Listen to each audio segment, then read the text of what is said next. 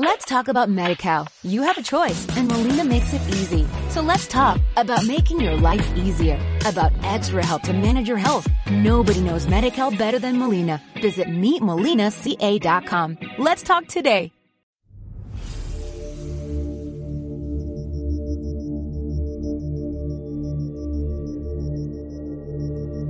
Damos inicio a otra sección de astronomía para principiantes en D13 de tu radio SBS con el experto en astronomía Ángel López Sánchez de la Universidad de Macquarie y el Observatorio Astronómico Australiano.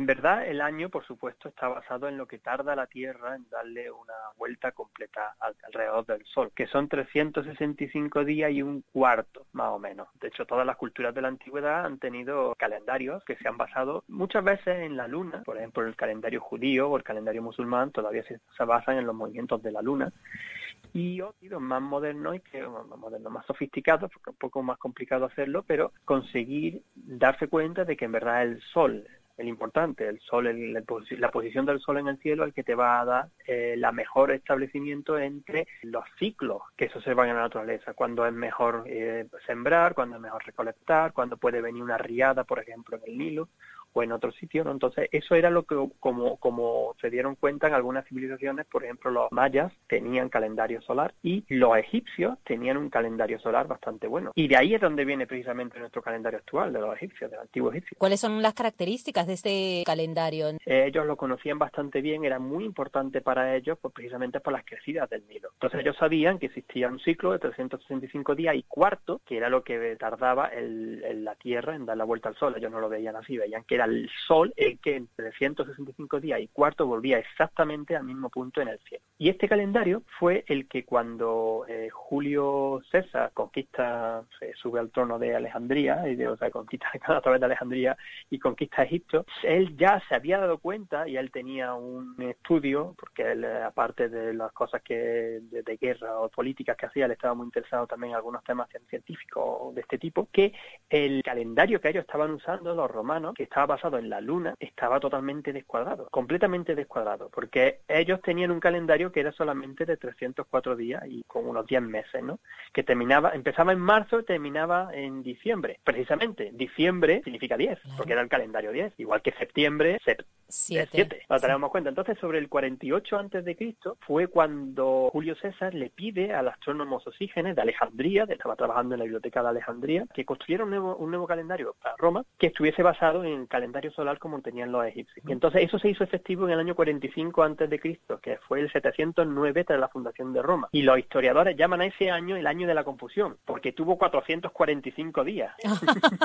es que claro, es que entonces, entonces tú fíjate lo mal que estaba, que es que las fiestas de primavera en Roma se celebraban a mitad de verano, porque se habían descuadrado completamente, particularmente porque en esta época, en los últimos 140 años, había habido un montón de lucha interna en, en lo que era la República de, Roma, que fue lo que terminó llevando a, Julio César al poder y finalmente a Octavio Augusto pocos años después. Y ahí no había cambio climático para decir que loco está el clima, simplemente es que había un error de cálculo en el calendario. Eh, había un error de cálculo muy grande en el calendario. Lo que ocurrió fue además que Julio César, aunque no se sabe exactamente si fue él o fue alguien para darle más visibilidad o más importancia, fue que el mes quintilis, que era el mes quinto, se le cambió el nombre y se le llamó Julio. Y luego, claro, cuando llegó Augusto, que fue el que realmente Octavio Augusto pone el Imperio Romano como se, establece como emperador, no iba a ser menos. Entonces el mes siguiente, el sextilis, el sexto, pues se llamó Augusto, que ahí viene agosto. ¿Y cuándo se introduce en este calendario el bisiesto? ¿no? Porque siempre estamos con que el bisiesto, el bisiesto, pobre los que cumplen el 29 de febrero. Pues de nuevo fue todo del calendario juliano con Julio César y con, eh, y con el, astrónomo Sosígenes de Alejandría. Lo que ocurría era que el, el calendario romano seguía, empezaba en marzo, empezaba en marzo, entonces se añadía siempre un día al final de vez en cuando para intentar volver a cuadrar las cosas. Entonces lo que hizo este calendario fue que cada cuatro años se añadiera siempre un día al final de lo que era el mes de febrero, que era el, el día bis sexto, el sexto día bis antes de la calenda de marzo, que es como ellos contaban los meses. Entonces de bis sexto fue bisiesto. Y es una cosa que eh, se, se, hizo por primera vez en el 45 antes de Cristo con la introducción del calendario juliano y que hemos mantenido hasta la fecha, porque es muy importante para tener en cuenta ese cuarto extra de día que necesita la Tierra para volver exactamente a la misma posición, además de los 365 días. El calendario también, con una bula papal y la intervención de la Iglesia, también cambió, ¿no? Y a eso vamos al calendario gregoriano. Es que, la, es que la Iglesia aquí ha tenido un papel fundamental. Lo importante era que, a pesar de que corregían esto, había, seguía teniendo un desfase de un día cada 125 años. Entonces, cuando se hizo el concilio de Nicea, alrededor del año 325, una de las cosas más importantes que se estaba en ese, en ese concilio era exactamente determinar eh, la fecha de Pascua, porque era muy importante para la, para la Iglesia, ¿no? para el calendario eclesiástico. Y la fecha de Pascua, que está basada en el calendario judío, depende de la luna. El día de Pascua es el primer domingo después de la primera luna llena, después del equinoccio de primavera, que es por lo que la Semana Santa va y viene todos los años. Hay veces que ocurre antes, este año en 2016 ha pasado muy pronto. De hecho, si hubiese ocurrido un día, si, si la luna llena hubiese ocurrido un día antes, lo hubiéramos tenido el mes siguiente, en 2016 ocurre bastante más tarde. Entonces eso, eso es una cosa que se quería cuadrar y fue cuando cuadraron hicieron todo, todo esto. Pero aún así se iba retrasando, ¿no? Se iba, se iba retrasando y fue, no fue hasta ya en el, año 1583 cuando el Papa Gregorio XIII eh, introdujo lo que se conoce como el calendario gregoriano. Ese año se saltaron 10 días del jueves 4 de octubre al viernes 15 de octubre para poder volver a cuadrar las fechas y que el 21 de diciembre fuese el solsticio y el, solsticio de invierno y todo lo demás del calendario. Y desde ahí viene nuestro calendario que está en la actualidad. Y ya no hay más correcciones, o sí, cada tres sí hay años, correcciones. ¿no? lo, la corrección que hay ahora es que cada cuatro años hay que introducir un año bisiesto, pero cada 400 años hay que quitar uno. ¿Cuándo nos toca el siguiente cambio? Nos tocó en el año 2000. Lo que tocan es todos los que son en múltiplos de cuatro. O sea, el, año el 1600 hubiese tocado, el año 2000 tocó, que el año 2000, por cierto, es el último año del siglo XX no el primer año del siglo XXI. Ese año debería haber sido bisiesto y no lo fue por, por la corrección, por esta pequeña corrección. Me gustaría añadir una cosa más, sí, dale. que es sobre la fecha de Navidad, ya que estamos en la época de Navidad. Y que sobre este, este programa cae en Navidad. Por eso, y precisamente eh, que podemos pensar o creemos que el día 25 de diciembre celebramos cuando nació eh, Jesús, eh, como viene siendo el, calendario. Sin embargo, sabemos con exactitud que Jesús ni nació el 25 de diciembre, que nació posiblemente entre marzo y abril, ni nació en el año 1 o en el menos 1 antes de Cristo, sino entre el menos 5 y el menos 7, o el menos 7 y el menos 5 antes de Cristo. Y ¿Y cómo es esto? Bueno, es un error de cálculo. Es un error de cálculo, en efecto, porque en el año 525 un monje, Dionisio el quería, fue cuando empezaron a, decir, a, hacer el conteo de, eh, de poner una nueva fecha de referencia. Es decir, esta nueva fecha de referencia va a ser el nacimiento de Jesús. Bueno, ya se había movido el nacimiento de Jesús en los principios, el primer siglo antes del primer siglo de, nuestra era, se había movido de la época en la que, verdad, del día que tenía que haber sido, al alrededor del 25 de diciembre, porque coincidía con el Saturnalia y el Sol Invictus, el renacimiento de, del Dios, que está relacionado con el solsticio de invierno. O sea, está relacionado completamente el solsticio de invierno, el momento en que el Sol está más bajo sobre su camino y después ya siempre empieza a brillar más y a subir más sobre el cielo. Entonces se decidió moverlo ahí. Pero este monje, Dionisio el se equivocó al contar.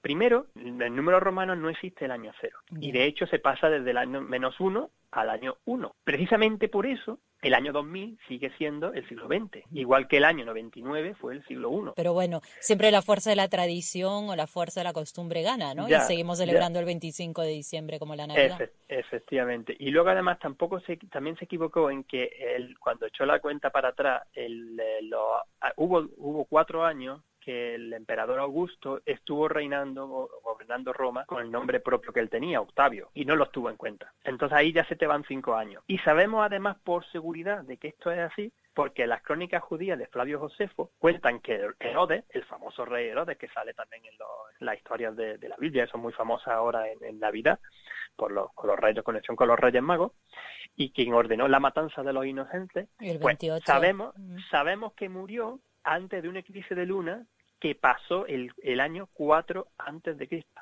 Así que tuvo que suceder antes. De hecho, sucedió pues por lo menos un par de años antes de eso, en el menos, entre el menos 7 y el menos 5 es lo que estiman los historiadores.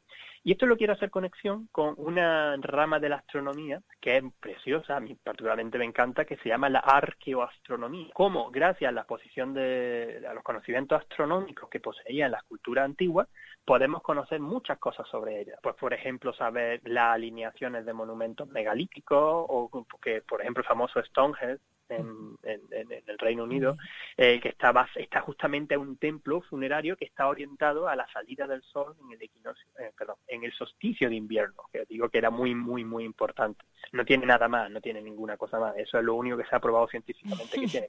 Pero hay muchísimos otros otros aspectos, por ejemplo, se han podido determinar exactamente cuándo se construyeron las pirámides de Egipto, porque hacían una ceremonia que es la ceremonia de la cuerda, en la que se orientaban perfectamente con las estrellas y entonces se ha podido datar con extremada precisión.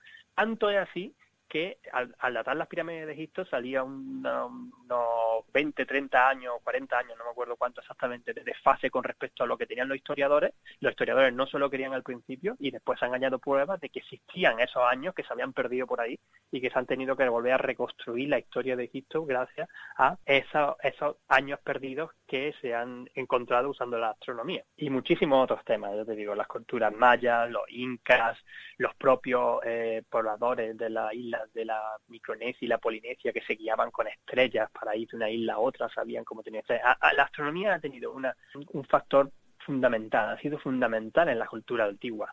Ya no solo para medir el tiempo, para medir el calendario, pero directamente para regir las vidas para saber cuándo tenían que plantar, cuándo tenían que recoger, o simplemente para saber en qué dirección tenían que ir algunas veces para ir de una isla a otra. Por supuesto, eh, no como ahora que, bueno, igual también regula, pero de otras maneras, ¿no? Está todo automatizado o está lo dejamos en manos de los astrónomos y de la tecnología, ¿no? Que mm, no nos paramos a mirar el sol, ni los movimientos, ni las estaciones. Es una pena, porque así entendemos mucho mejor el, el mundo en el que vivimos. Exactamente. Muchísimas gracias, Ángel, por esta clase maestra de nuevo y que tengas un feliz fin de año, ¿no? Sí. Gracias a este calendario. Feliz, feliz solsticio. Ay, feliz, comienzo. feliz fin de año y entrada al año nuevo. Y feliz Navidad también para, para todos vosotros. Let's talk about MediCal. You have a choice and Molina makes it easy. So let's talk about making your life easier, about extra help to manage your health. Nobody knows MediCal better than Molina. Visit meetmolinaca.com. Let's talk today.